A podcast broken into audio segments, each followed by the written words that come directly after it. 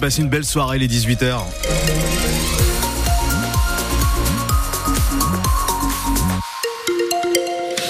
Et les infos, c'est avec vous, Renaud Biondi, Mogé. Bonsoir Renaud. Bonsoir à vous. On va voir dans un instant pourquoi dans les Landes les agriculteurs ne se mobilisent pas, en tout cas pas pour l'instant, alors que des actions sont menées dans plusieurs autres départements, notamment du sud-ouest euh, en ce moment. D'abord la météo. Bah, la météo, ça sera gris pour tout le monde hein. demain, le matin et l'après-midi. On en reparle à la, à la fin du journal. À quatre jours de l'ouverture du salon de l'agriculture à Paris, des agriculteurs maintiennent la pression sur le gouvernement. Il y a des actions menées aujourd'hui un peu partout en France, dans le Gers, euh, dans les Hautes-Pyrénées, mais aussi dans l'I Pyrénées-Atlantiques où une centaine d'agriculteurs, dont certains venus des Landes, se sont rendus devant un groupe laitier près de Pau cet après-midi, ainsi que devant la coopérative Euralis. En revanche, aujourd'hui, il n'y a aucune action dans les Landes, mais ça pourrait reprendre si rien ne bouge, menace le président dans le département du syndicat FDSEA, François Lespard. Il reconnaît des avancées dans les discussions avec l'État ces derniers jours, mais estime qu'il y a encore du travail. Sur les volets simplification, on a la satisfaction d'avoir fait bouger des lignes et sur certains dossiers qui étaient euh, en souffrance, ça y est, on a obtenu des choses claires. Par contre, aujourd'hui, l'exaspération demeure sur le volet revenu. On a plusieurs productions où l'État est attendu clairement et doit apporter des réponses par rapport à la, grande distribution sur un meilleur partage de la valeur. La préfète, nous, euh, on ne connaît pas tous ces leviers à elle, mais en tous les cas, que l'information remonte, et nous, par exemple, que dans les Landes, que toutes les grandes surfaces soient contrôlées, qu'on regarde de près les marges abusives qui sont pratiquées. Un poulet qui sort de l'abattoir, qui est vendu 5,50 euros et qui se retrouve à 14 euros ensuite euh, en grande distribution, c'est pas possible. Voilà, il y a eu des avancées, mais tout n'est pas réglé, dit François Lespard, le président dans les Landes du syndicat agricole FDSEA.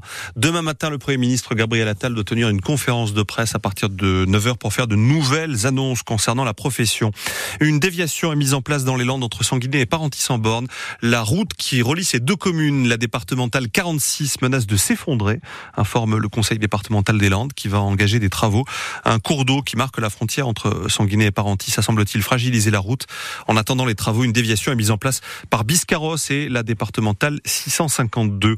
La Fédération française de course landaise donne son feu vert pour que la saison puisse commencer ce dimanche à Hors-Sarieux alors qu'il y a d'importantes tensions dans le milieu à cause d'un nouveau régime de déclaration à l'URSSAF. Les écarteurs et les sauteurs de course landaise menacent de se mettre en grève en ce début de saison. La fédération, malgré ces menaces, ne s'oppose pas donc à ce que la saison débute, mais la décision revient maintenant aux écarteurs et aux sauteurs. C'est la Ganaderia armagnacaise qui doit ouvrir la saison ce dimanche à Orsarieux. Une femme a été abattue à la sortie du tribunal de Montpellier aujourd'hui et c'est son ex-mari qui est suspecté d'avoir ouvert le feu. Il a ensuite retourné l'arme contre lui et est mort à son tour. Tous les deux avaient une soixantaine d'années. Le couple était divorcé depuis 2016 et avait rendez-vous aujourd'hui au tribunal pour évoquer la liquidation de leur patrimoine, Pierre en parent. Les faits se sont produits sur le parvis du tribunal judiciaire de Montpellier, à l'extérieur du tribunal. Aux alentours de 14 heures, un homme a ouvert le feu sur son ex-femme avant de retourner son arme contre lui.